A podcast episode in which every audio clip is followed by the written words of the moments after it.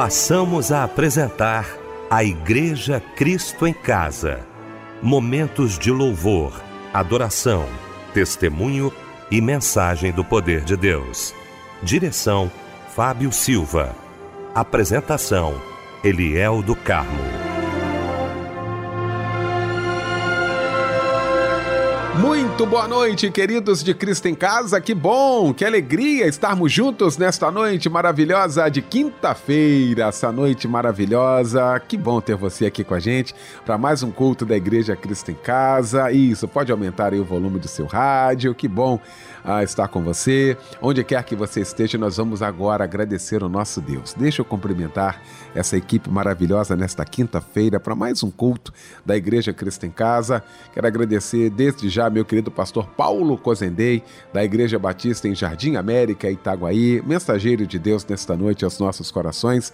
Pastor Paulo, honra muito grande tê-lo aqui. Muito obrigado pela presença. Paz do Senhor, querido. Muito boa noite, meu caro amigo pastor Eliel do Carmo, uma boa noite, meu caro e amado pastor Anésio Sarmento, irmão Fábio Silva, irmão Michel, e uma boa noite a todos vocês ouvintes que estão aí pelas plataformas digitais, estão nos ouvindo aí carinhosamente, tem aberto aí a porta dos seus lares para as ondas do rádio, sintonizados em Cristo em Casa. Meu querido Fábio Silva, meu mano, um grande abraço, Fábio. Boa noite, a paz do Senhor. Boa noite, Eliel, a paz do Senhor. Boa noite, pastor Paulo Marques Cozendei. Boa noite, meu tio mais querido, pastor Anésio Sarmento. Que alegria poder estar participando mais uma vez em mais um culto da Igreja Cristo em Casa. Que Deus abençoe. Um abraço, companheiros. Pastor Anésio Sarmento, mais uma vez a alegria renovada está ao seu lado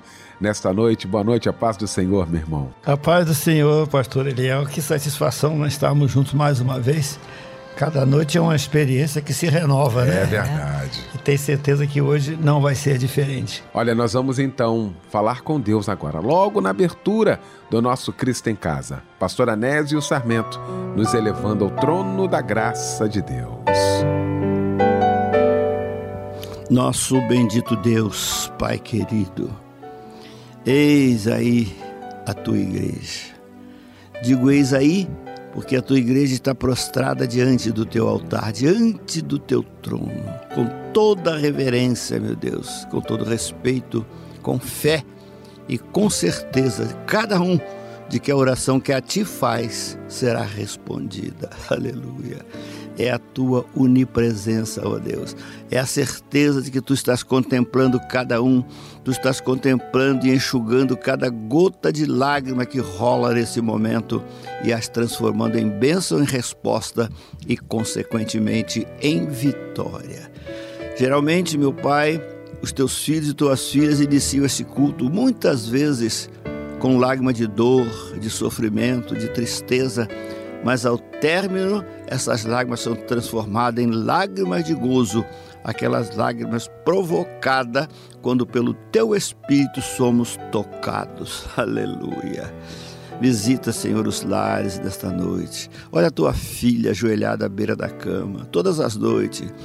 Rola aquela lágrima, aquela lágrima pinga, mas não cai no chão, porque tu recolhe no teu odre e tu tens respondido às ansiedades daquele coração. Meu Deus, meu Pai querido, quantas pessoas duras de coração, mas quem sabe esta noite virá de ti uma palavra especial, específica, e alguém vai dizer: É para mim que Deus está falando e vai ter um encontro contigo. Quantas almas, Pai querido, transformadas, quantas vidas transformadas através da Igreja Cristo em Casa. Quantos que caminhavam a passos largos para o inferno, agora marcham vitoriosos em direção à tua glória. É a Igreja Cristo em Casa a teu serviço, meu Deus. A igreja que não fecha a porta, a igreja que está sempre pronta a receber quem quer que seja, independente de convicção, aqui não se fala em denominação, aqui só um é importante, é o teu filho Jesus Cristo. É em nome dele, porque um dia o teu filho Pedro disse: Porque embaixo do céu nenhum outro nome é dado entre os homens pelo qual devamos ser salvos. A Igreja Cristo em Casa só prega Jesus Cristo, o nome que é sobre todos os nomes. Faça, Pai, em nome dele, milagres nesta noite. Em nome dele, Senhor, que está batendo a porta daquele coração Faça com que alguém abra e permita a entrada dele e a transformação daquela vida. Traga de volta aqueles que apartaram da tua casa, aqueles que estão como ovelha perdida no matagal, mas que sejam esta noite encontradas pelo bom pastor e retornem para o redil. Meu Pai querido, obrigado por estarmos aqui. Obrigado por cada um que de joelho dobrado ou não está te adorando nesta noite e responda, Senhor, também a cada um segundo a tua misericórdia. Na certeza de que hoje será um dia marcante na vida de alguém, nós já te agradecemos. Em nome de Jesus. Quando Deus decide te dar Amém. vitória, meu irmão, não adianta o inferno se levantar. Porque aquele que te fez a promessa é fiel para cumprir e ele está aqui nesta noite. Então receba a bênção do Senhor. Recebe agora, porque o teu impossível não é impossível para o teu Deus. Aleluia. Como é possível duvidar que as vitórias sempre alcançam aos que buscam adorar? Assim foi com Daniel dentro da cova dos leões. Deus mandou um anjo para o livrar. É assim que Deus faz, meu irmão.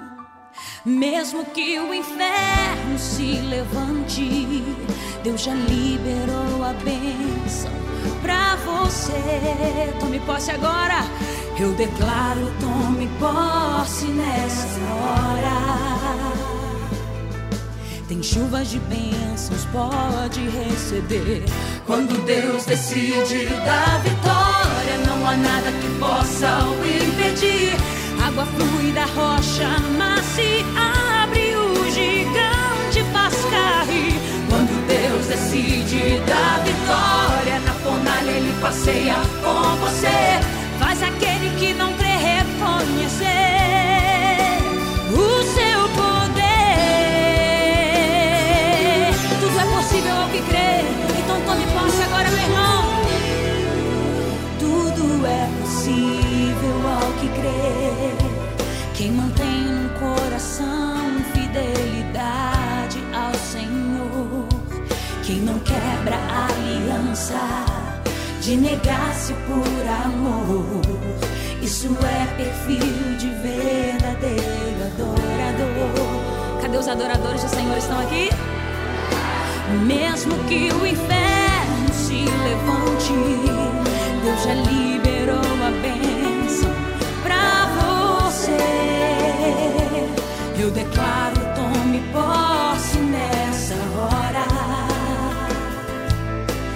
chuva de bênçãos pode receber. Quando Deus decide dar vitória, não há nada que possa o impedir. Água flui da rocha, mas se abre o gigante faz cair. Quando Deus decide dar vitória, na fornalha ele passeia com você. Faz aquele que não crê reconhecer.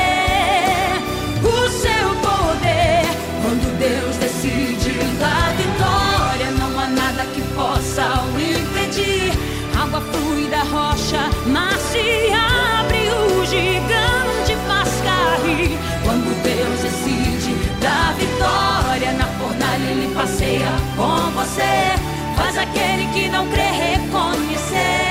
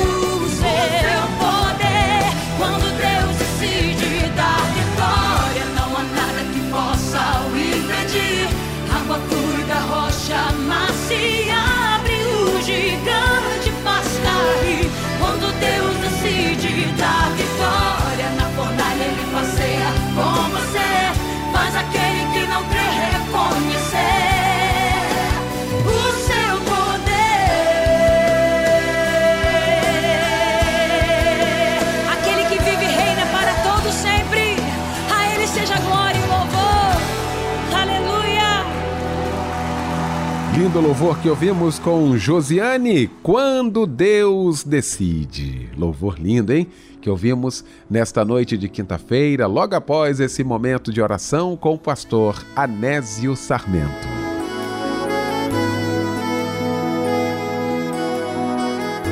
Daqui a pouquinho, já já pregando aqui no nosso Cristo em Casa, o nosso querido pastor Paulo Cozendei, que traz pra gente agora a referência bíblica da mensagem desta noite. Ok, pastor Eliel do Carmo, irmãos, amados, amigos, reunidos para mais um culto da Igreja Cristo em Casa. Nós vamos estar meditando hoje em um dos livros do Novo Testamento, Hebreus, capítulo 12, versículo 1 e 2. Depois nós vamos estar lendo os versículos de 12 a 17. Olha, eu quero com muita alegria nesta noite maravilhosa aqui no nosso Cristo em Casa. Nós sempre falamos aqui sobre o curso de teologia da Rádio Melodia. Preste atenção, alguns alunos já estão gravando aqui e outra, a gente nem pediu. Isso é questão espontânea do coração e eu quero agradecer a você que mandou essa mensagem para a gente. Ouça muito bem o que esse aluno do curso de teologia da Rádio Melodia fala sobre o curso. Meu nome é Aline. O curso de teologia tem sido muito importante na minha vida, pois tenho aprendido a, a ter mais, mais discernimento diante da palavra de Deus, aprendendo, conhecendo mais a Deus diante da Bíblia. Tenho aprendido a colocar Jesus Cristo sempre em evidência nas minhas pregações. É o que eu tenho feito. Nas minhas pregações eu tenho colocado Jesus Cristo sempre em evidência. Ouviu aí? Se você ainda não se inscreveu, quero convidar você agora. Acesse cursosmelodia.com.br.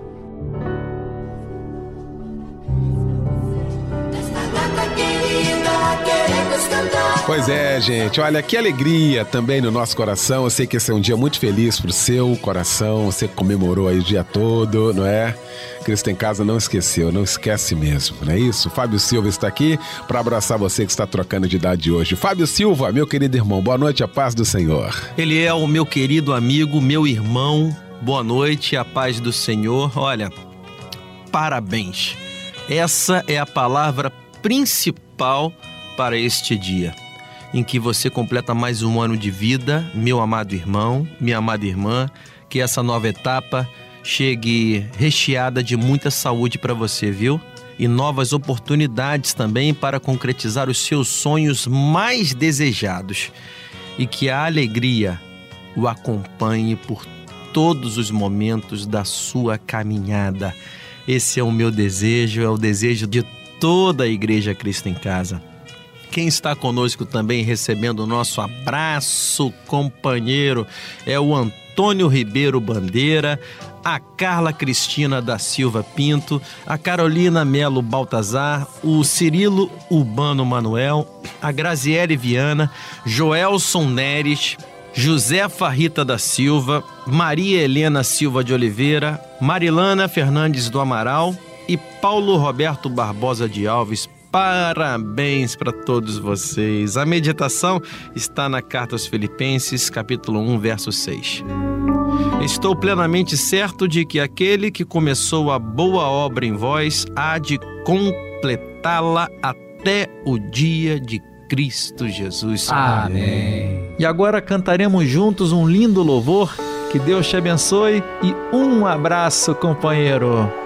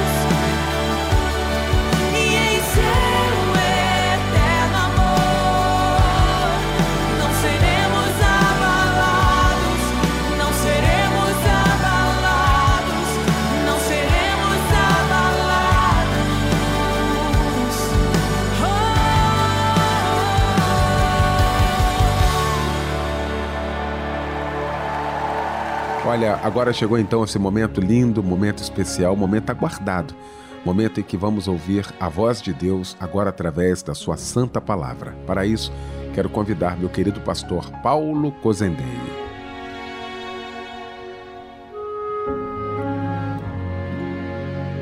Muito bem, meus irmãos. Pastor Leal do Carmo, equipe reunida.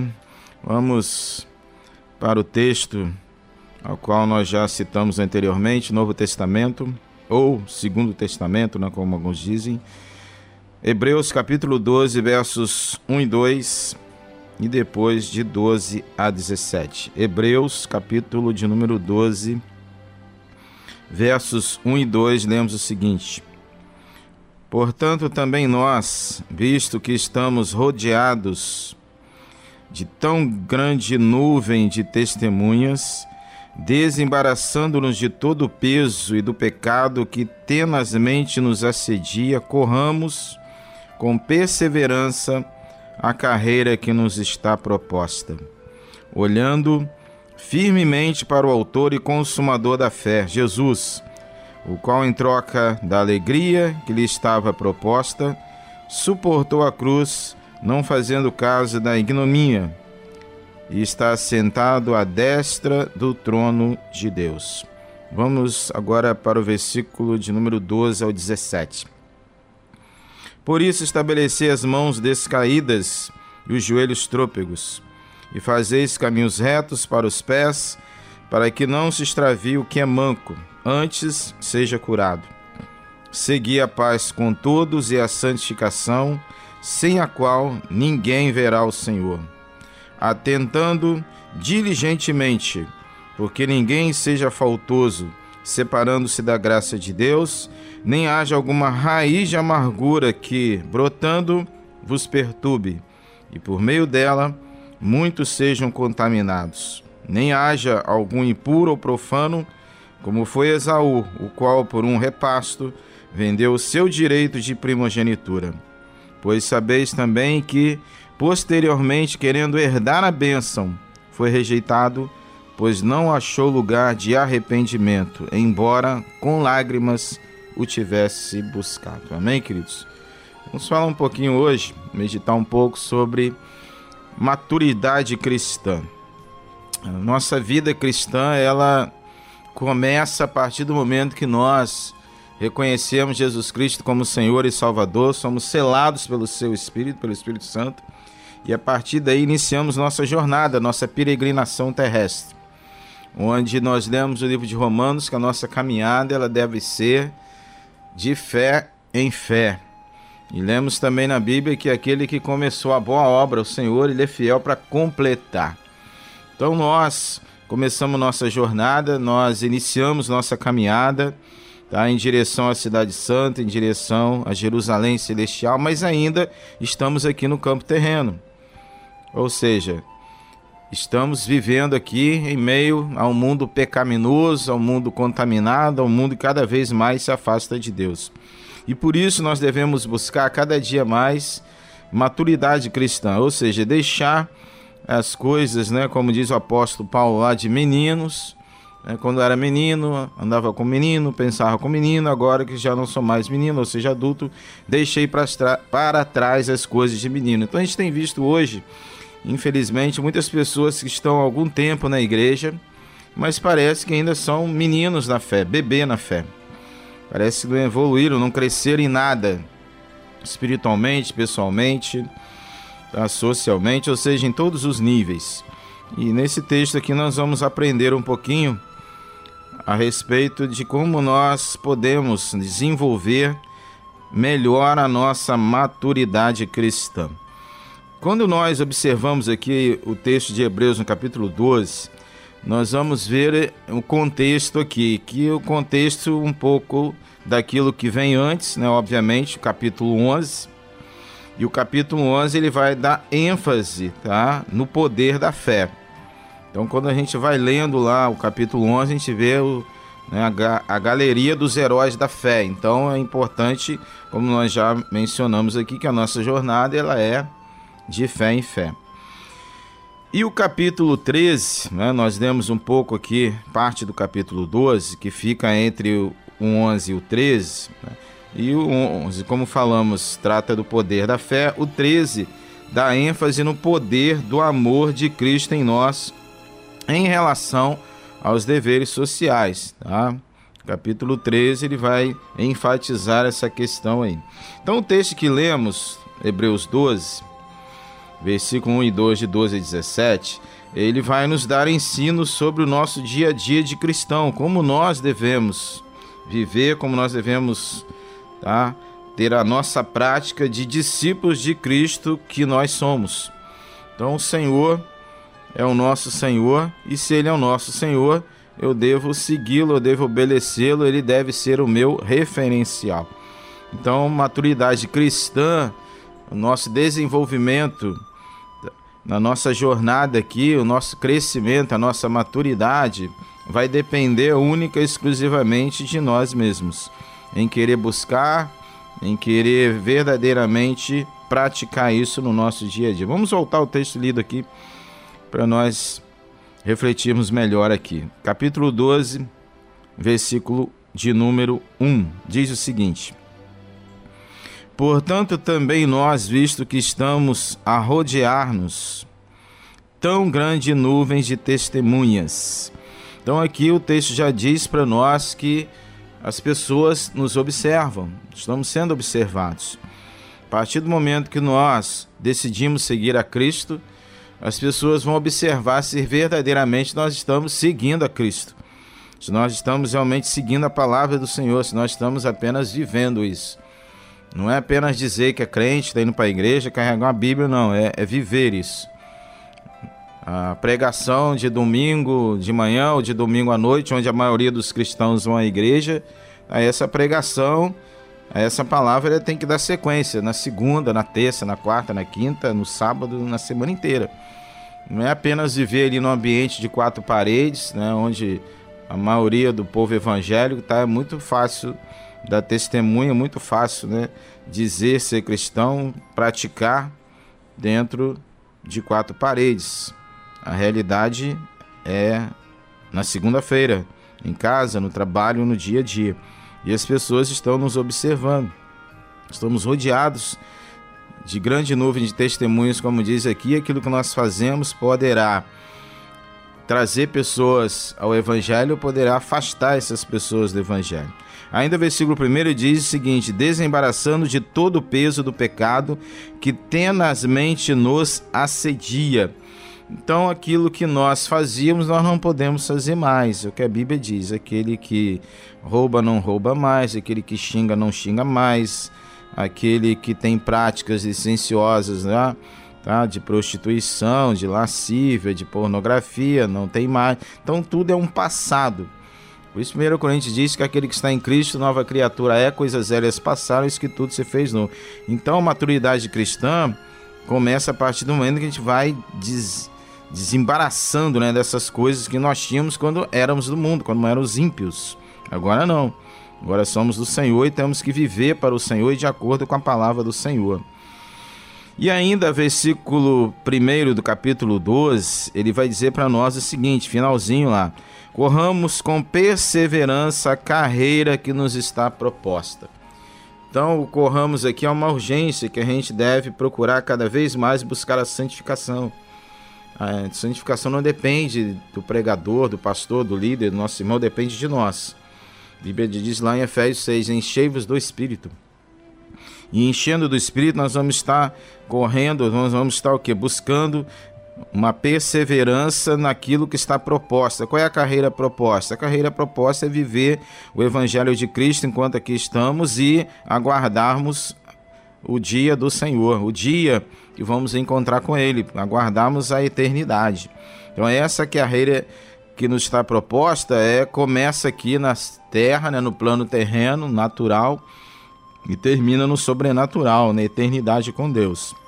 Então isso é que nós precisamos entender para desenvolver essa maturidade cristã. Versos 2, a Bíblia diz o seguinte: como a gente pode, né, a resposta tem como a gente pode realmente desenvolver essa maturidade, como a gente pode realmente ser um crente fiel, como nós podemos realmente viver para o Senhor. O 2 já dá a resposta aqui. Olhando firmemente para o autor e consumador da fé, Jesus então nós não temos que olhar para ninguém. O problema hoje de alguns membros de igreja, né, de alguns crentes, é que ele começa a se espelhar em quem está à volta dele. Ah, fulano tá assim, fulano tá assado, então minha vida tá melhor que a de fulano. Ou seja, eu sou muito menos pecador do que o irmão que está do meu lado e está no caminho pior que o meu. Então a gente não tem que olhar para pessoas. Nós temos que olhar para Jesus, ele é o maior exemplo que nós temos. Então, ainda que a Bíblia tem outros exemplos, né? Lá do Antigo Testamento mesmo, Abraão, Isaac, Jacó, Elias, Eliseu, né? os profetas maiores, menores, Novo Testamento também, Pedro, Tiago, João. Ah, nós vamos, apóstolo Paulo, mas o nosso maior exemplo, o nosso olhar tem que ser sempre para Jesus. Ele tem que ser o nosso maior exemplo, ele tem que ser o nosso maior referencial. É que num determinado momento da vida, o apóstolo Paulo vai dizer: já maduro, né? Maturidade cristã, já no decorrer, já caminhando já para né, para sua velhice, vamos dizer assim, né? O apóstolo Paulo vai dizer que agora já não vivo mais eu, mas Cristo vive em mim. Maturidade cristã. Na jornada ele foi aprendendo a ser dependente do Senhor e a viver para o Senhor e deixar que o Senhor viva também através dele. Então, maturidade cristã pressupõe a gente olhar para Jesus.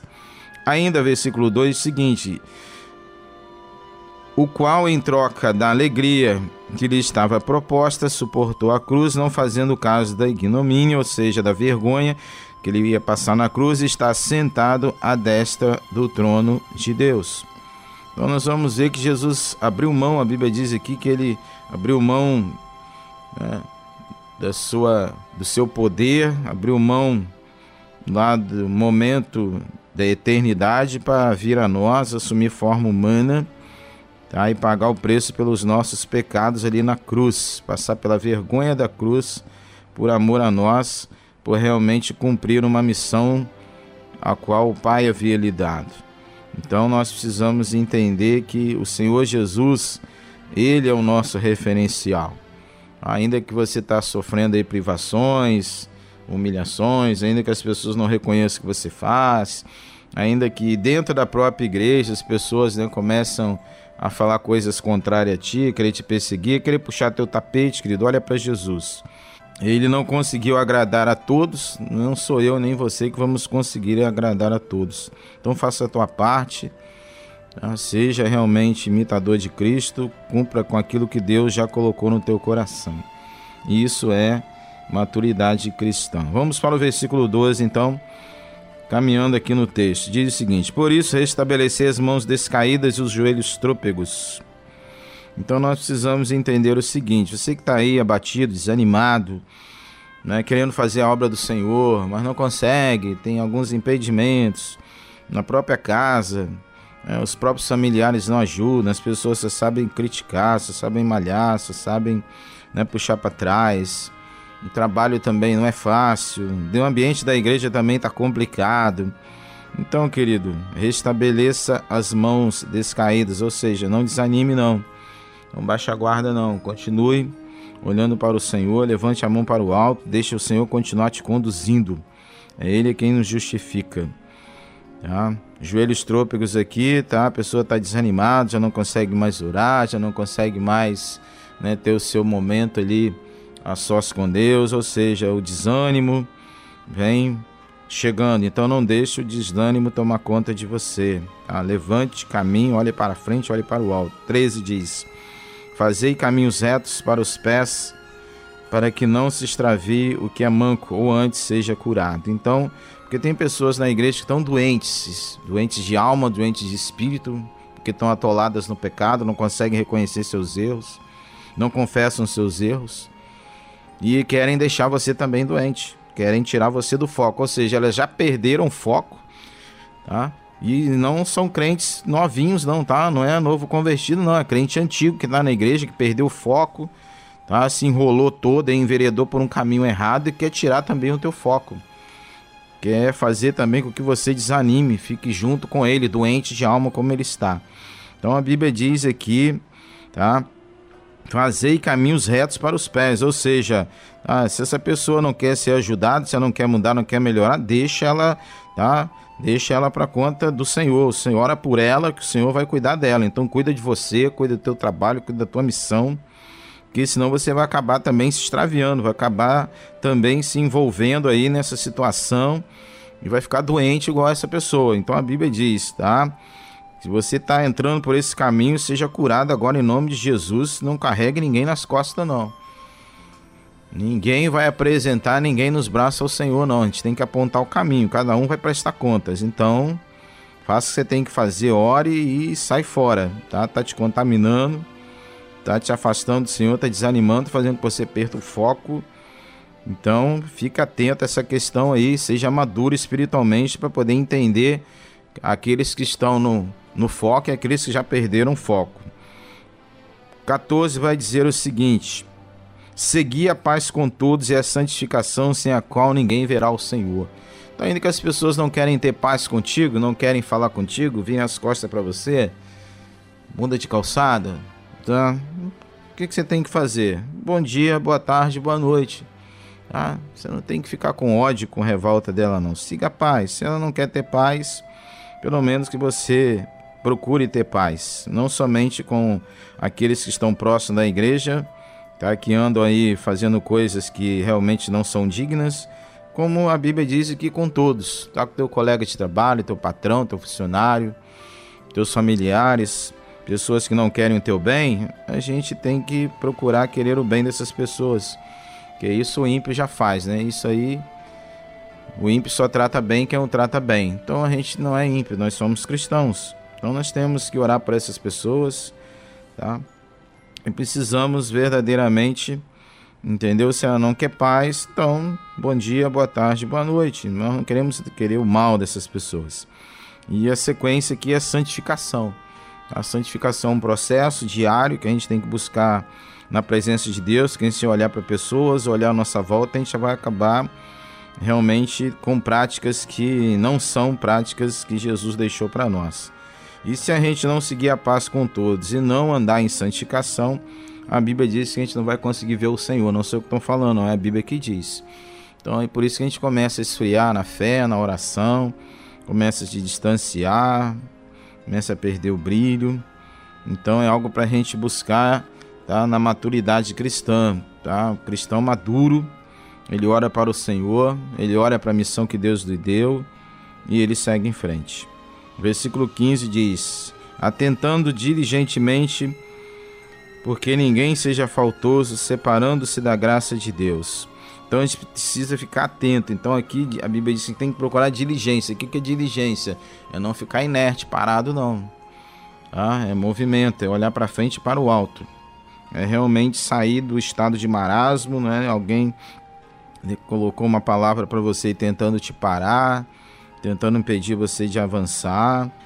Então, querido, seja maduro espiritualmente. Entenda que a nossa luta não é contra carne e sangue, é principados e potestades. E às vezes o inimigo usa pessoas bem próximas de você, pessoas que você jamais iria imaginar, queria te trair, queria levantar contra você para poder te desanimar, para poder te tirar o foco, para poder te tirar da graça. Então, fique atento a essa questão aí. Por isso que o 15 diz: atentando diligentemente, porque ninguém seja faltoso, separando-se da graça de Deus. Então não deixe que essas pessoas te tirem da graça, não. Realmente tem hora que dá vontade né, de sair da graça. É, esse, né? Até porque Deus sabe que a gente é carne, né, viemos do pó, mas a gente tem que buscar refúgio no Senhor, pedir ajuda do Senhor para que a gente não saia da graça. É tudo que esse povo quer, que essas pessoas querem, é tudo que o inferno também quer, que os demônios querem. Que você saia da graça, que você perca o foco, que você desça ao nível deles. Então, se eles desceram, não desça com eles. Mantenha sua posição. Aí, igual Neemias lá levantando o muro, reconstruindo a cidade de Jerusalém e, e, tinha um povo lá que queria que ele descesse do muro, descesse e se envolvesse lá em questões. E Neemias falou que ele não ia descer ao nível deles. Então a gente precisa entender isso também. Ainda a Bíblia diz aqui, tá? Para que ninguém, porque ninguém seja faltoso separando-se da graça de Deus e nem haja alguma raiz de amargura, de amargura que brotando vos perturbe e por meio delas muitos sejam contaminados. Então, a Bíblia diz que a gente não tem que deixar essas coisas, né, nos consumir, deixar essa raiz de amargura aí sendo alimentada no nosso coração. A gente tem que tirar isso aí, colocar diante do Senhor. E pior ainda quando essas coisas começam a contaminar, porque essas pessoas contaminam. E não contamina você não, contamina outras pessoas contra você também, a tua volta também. Então entrega para o Senhor, ora, é Deus é quem nos justifica. 16 e 17, caminhando para o final aqui, diz o seguinte: E nem haja algum impuro ou profano como foi Esaú, o qual por um repasto vendeu seu direito de primogenitura. Então Saul desprezou ali tá, os princípios divinos. Por que, que ele desprezou? Porque ele era o mais velho Tá, ele era o primogênito e ele ia herdar a bênção, ele queria ser o líder do povo. E ele desprezou tudo isso aí por um prato de lentilha, né? Ou seja, tem pessoas que desprezam o chamado de Deus, as bênçãos de Deus, as graças de Deus por coisas terrenas, temporárias e transitórias, coisas carnais. Então, se essas pessoas já desprezaram as, as coisas do Senhor, as dádivas de Deus, por coisas carnais, mundanas, temporárias, transitórias, aí é com elas mesmas. A gente não tem é, que se pôr aí nessa berlinda, nesse meio aí, e não ficar sendo também contaminado por essas pessoas. Então, o texto diz aqui que não deve haver impuro ou profano, nem haja algum impuro ou profano, o qual por um repasse, vendeu o seu direito de primogenitura. Então é Deus a quem trata, é Ele que é o dono da sua igreja, é Ele que é dono de nossas vidas, Ele sabe como agir, como fazer. Então a gente tem que entregar para Ele, não é a gente que tem que exercer juízo ou querer resolver, não. Então deixa que o Senhor resolve. Então coloque-se diante dele, você que está aí né, buscando uma maturidade cristã, mas parece que há tantos impedimentos, né? Parece que as pessoas não querem que você amadureça, que você cresça, quer continuar tratando você como bebê na fé, como menininho lá. Então, se você realmente está na igreja há um certo tempo, entenda, busca a santificação, cumpra a missão de Deus, seja fiel ao Senhor, faça aquilo que lhe apraz, entendeu? Para o reino e aqueles que não querem que você caminhe, aqueles que verdadeiramente são contrários à tua maturidade, ao teu crescimento, ao teu desenvolvimento, tá? Ore por essas pessoas e não se deixe contaminar, porque se as pessoas realmente não são do Senhor, estão no meio ali para contaminar, são agentes do inimigo, fique tranquilo que elas vão sair, não vão ficar. Porque o salmo diz que o ímpio não prevalecerá na congregação dos justos. Então, se é um agente inimigo ali, se é alguém usado por Satanás, se é alguém que não ainda é convertido para tentar te parar, tentar impedir, tentar fazer com que você não amadureça, não cresça, não desenvolva o dom que Deus te deu, fique tranquilo que essa pessoa não vai ficar. Ore a Deus, coloque diante do Senhor, que ele vai saber como agir. Versículo 17 para terminar diz o seguinte: Pois sabeis também que posteriormente, querendo herdar a bênção, foi rejeitado, pois não achou lugar de arrependimento. Embora, a Bíblia diz, com lágrimas, olha o que, que o texto diz aqui, o tivesse buscado. Ou seja, Esaú, ele não demonstrou nenhum arrependimento. Quando ele viu a besteira que ele fez, quando ele viu as coisas erradas que ele fez, que lá na frente ele quis corrigir, na verdade, ele não teve arrependimento, ele teve remorso das coisas que ele fez. Por ele ter remorso, a Bíblia diz que ele não herdou a bênção, mesmo querendo herdar a bênção. Então a gente vê aqui que remorso, querida, é muito diferente de arrependimento. Tem pessoas que têm remorso, que faz alguma coisa errada porque viu que deu ruim, ah, não deu certo, aí vai, dá aquele, né, faz aquele teatro todo, aquela encenação, dá uma de vítima, né? Fica lá murcho, xoxo.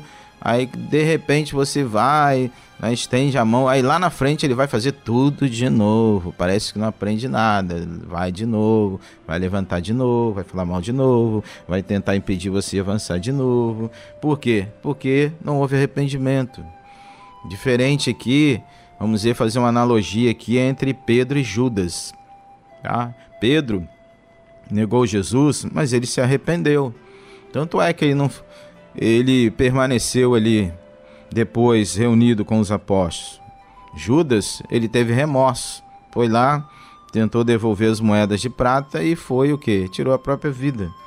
Então, é uma diferença muito grande entre remorso e arrependimento. Quem tem arrependimento mesmo, volta para o Senhor, conserta, entendeu? Pede perdão, recomeça.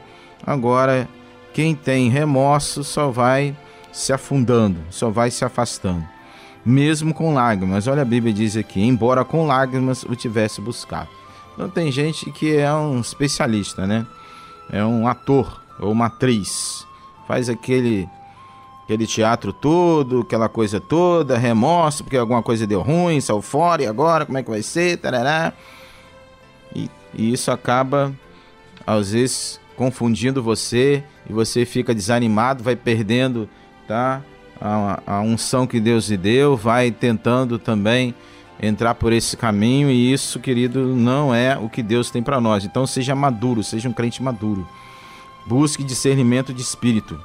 Porque não é porque está na igreja ou fora da igreja, ou no ambiente cristão ou fora do ambiente cristão. Busque discernimento do espírito para saber com quem você está lidando. E quando Deus falar para você com quem você está lidando, Ele vai também te dar as ferramentas e inteligência para lidar com essas pessoas também na palavra e na oração. Então entregue para Ele a tua vida e Ele vai te dar a maturidade cristã na tua jornada dia após dia. Que Deus te abençoe, te sustente, te guarde em nome de Jesus. Amém. Eu não temerei mal algum estás comigo, Senhor. O Senhor é a minha e a minha salvação. A quem temerei? É a força da minha vida,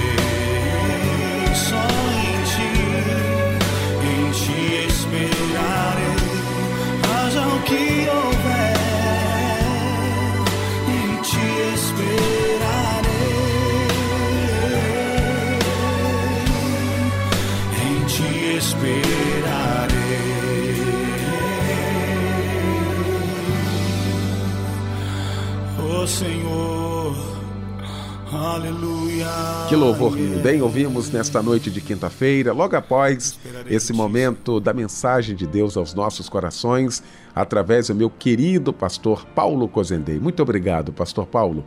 Nós vamos então, agora, todos nós juntos, vamos falar com Deus, juntamente com o pastor Paulo Cozendei.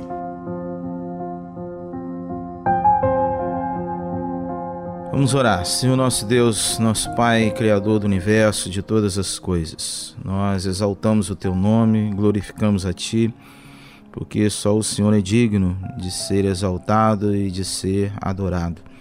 Nós queremos agora, Pai, colocar diante de Ti todos os pedidos, anseios, aflições, alvos, planejamentos, de todos aqueles, ó Deus, que têm nos buscado, tem escrito, tem realmente declarado que precisam, estão carentes, ó Deus, da tua ajuda, da tua graça, da tua misericórdia.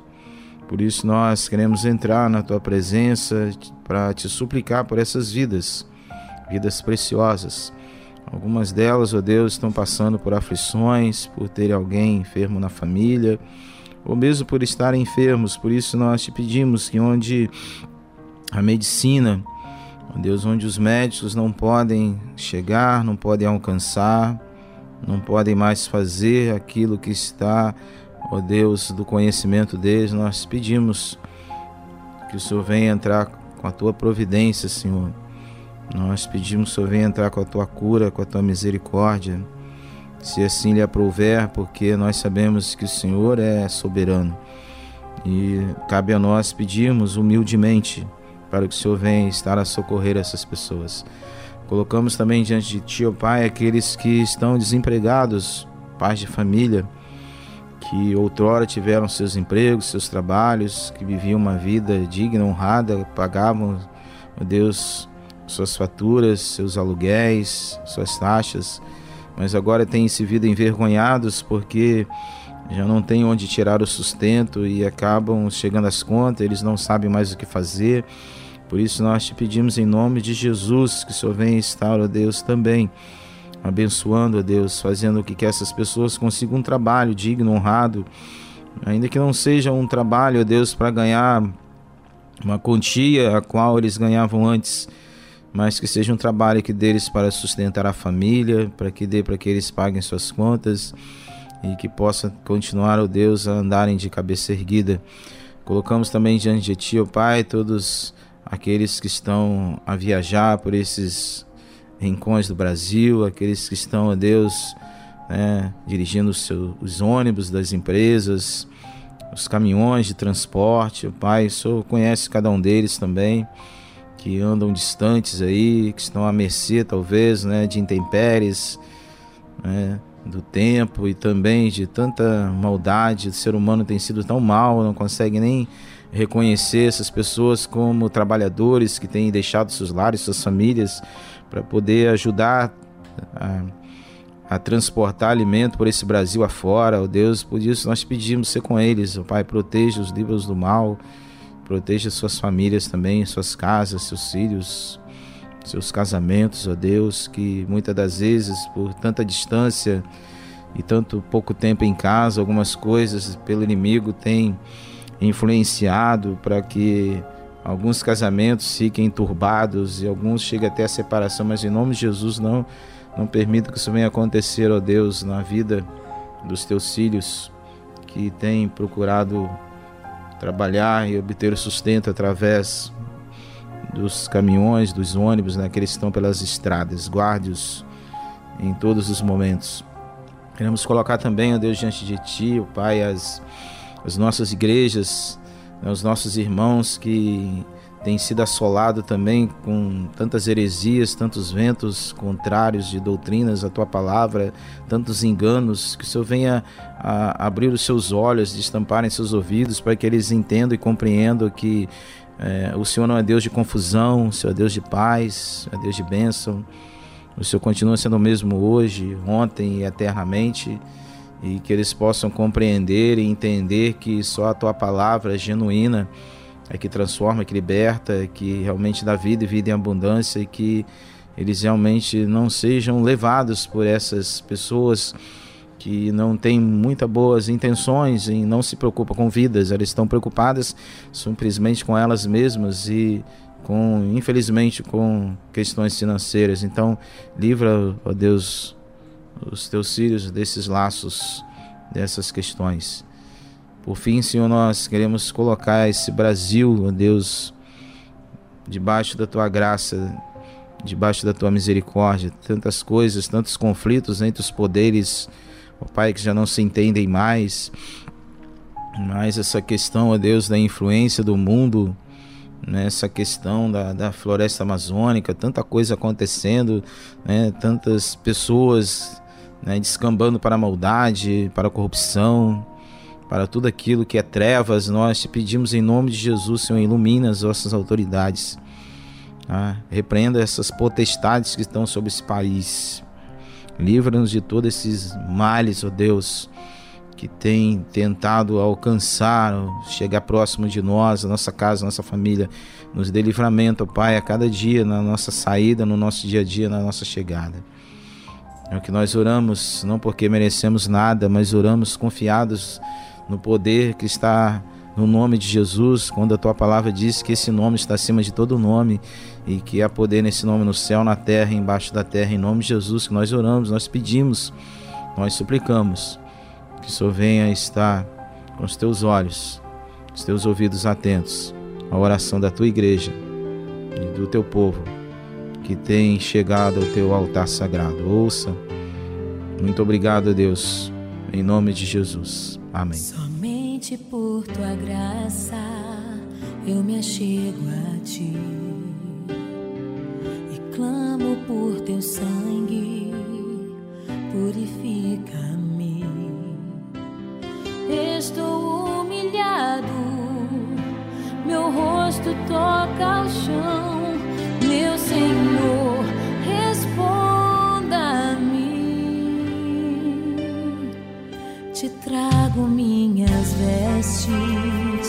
preciso me lavar.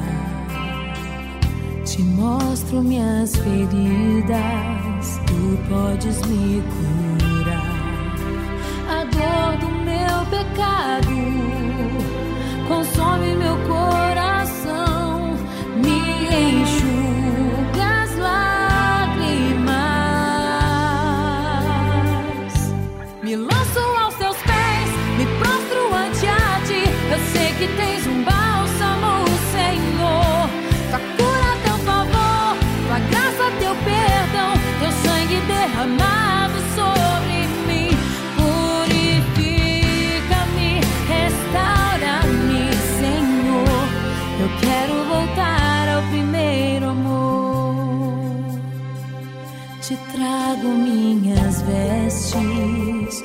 preciso me lavar.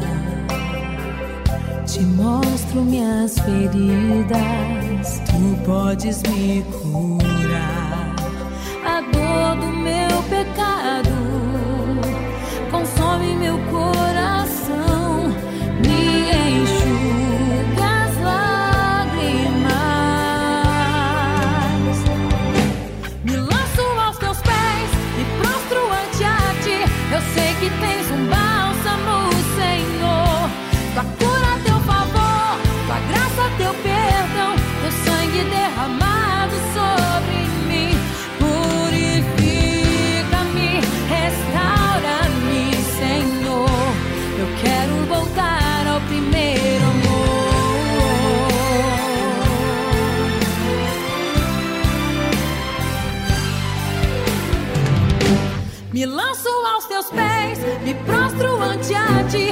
Eu sei que tens um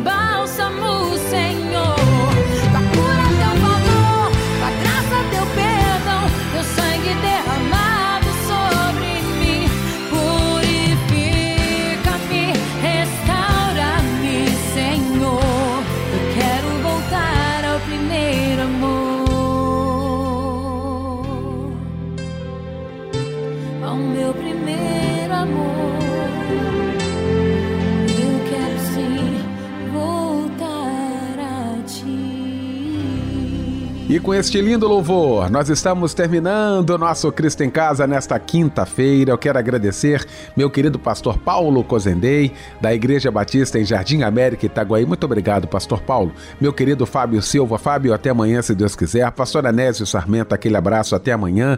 Meu querido Michel Camargo, aquele abraço, até amanhã, querido. Bom, o pastor Paulo Cozendei vai impetrar então a bênção apostólica e com esta bênção fica por aqui o nosso Cristo em casa. Que o amor de Deus, a graça do nosso Senhor Jesus Cristo, a comunhão e a consolação do Teu Espírito Santo seja sobre cada um de nós e sobre todo o povo de Deus espalhado pela face da terra, hoje e todo sempre. Amém.